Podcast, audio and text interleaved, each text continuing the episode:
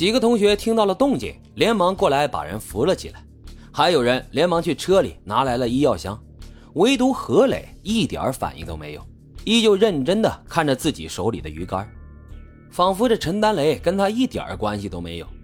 何磊的态度也让陈丹雷觉得丢脸又委屈。朋友们虽然觉得奇怪，却也没有多问。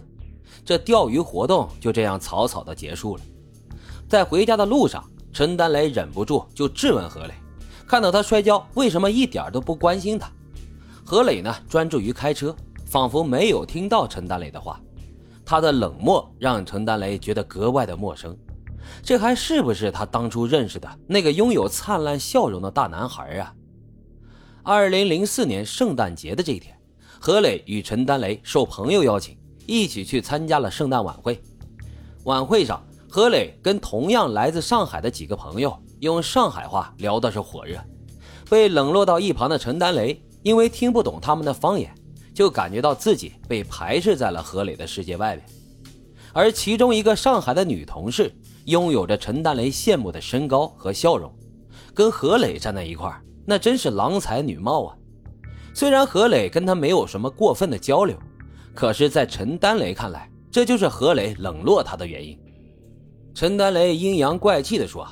哎呀，你们还是蛮熟的嘛，平时应该没少交流吧？这话让场面一下子就冷了下来。何磊不悦地看了陈丹雷一眼，向几个朋友抱歉地笑了笑。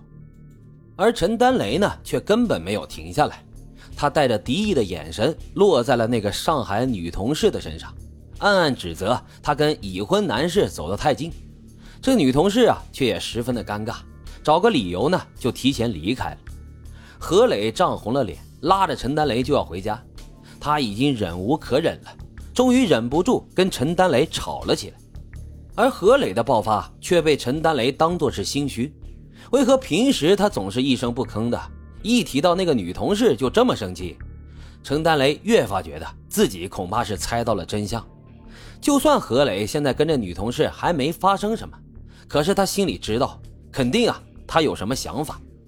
陈丹雷陷入到了自我的猜忌当中，心中积攒的怨恨也就迸发而出。争吵中，陈丹雷拿起了桌上的水果刀，刺向了何磊。何磊简直不敢置信，他看着刺入肩膀的水果刀，鲜血滴在了地板上，也惊醒了陈丹雷。他手足无措，连忙把何磊送到了医院。好在这刀子呢没有刺到要害，何磊并无生命危险。但是陈丹雷这一刀还是把自己送到了监狱，他的护照也因此被美国法院扣押了。何磊与陈丹雷的朋友们知道夫妻俩发生的事后，都觉得无比的震惊。何磊和陈丹雷的几个共同朋友来医院看何磊，大家都不知道该怎么开口。最后啊，还是何磊先说了话，他拿出钱请求同学们帮忙去保释。陈丹雷还主动向法院申请取消了两人之间禁止接触的禁令。面对这个举动，何磊也只是苦笑了一声。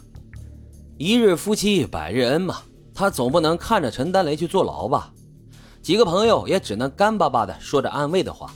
毕竟他们啊，谁也没有被妻子捅刀子的经历。不过何磊虽然想办法把陈丹雷给保释了出来，心里啊，却早就已经有了跟陈丹雷分手的念头。只是陈丹雷刚刚出狱，情绪还十分不稳定。何磊打算过一段时间再说。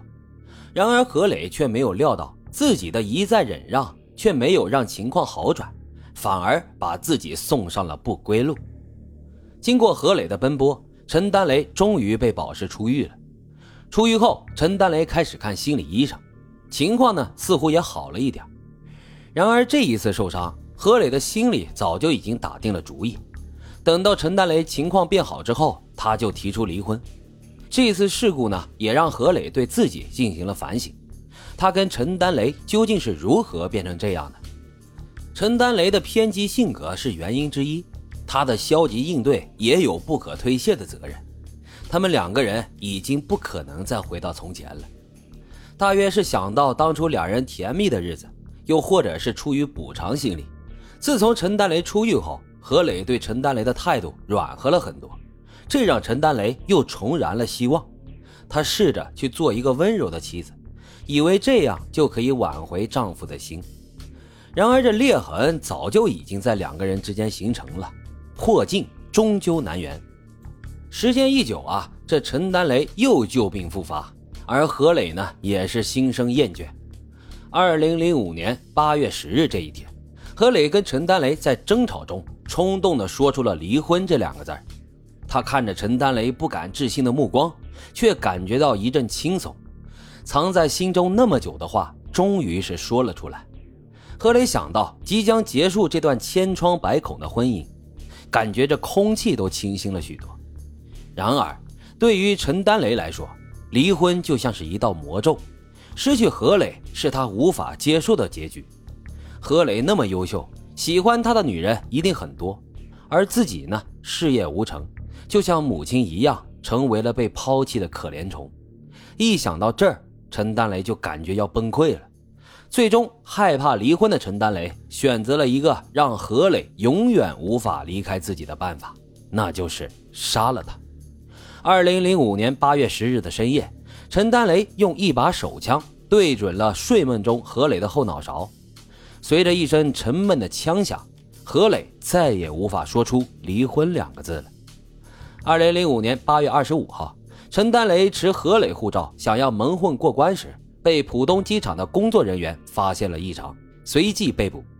二零零六年九月四日，上海市第一中级人民法院以故意杀人罪判处陈丹雷死刑，缓刑两年执行。听到宣判结果，旁听席的何磊父母是抱头痛哭，这对失去了爱子的老人几乎一夜之间白了头。而如今，凶手也终于得到了应有的惩罚。陈丹雷漠然地看到何磊父母痛哭的场景，让他忍不住想到了自己的母亲。他终究还是没能给母亲亲自上一炷香。好了，今天的案子就讲到这里，感谢收听老白茶馆，欢迎大家在评论区积极的留言、订阅、点赞与打赏，我们下期再会。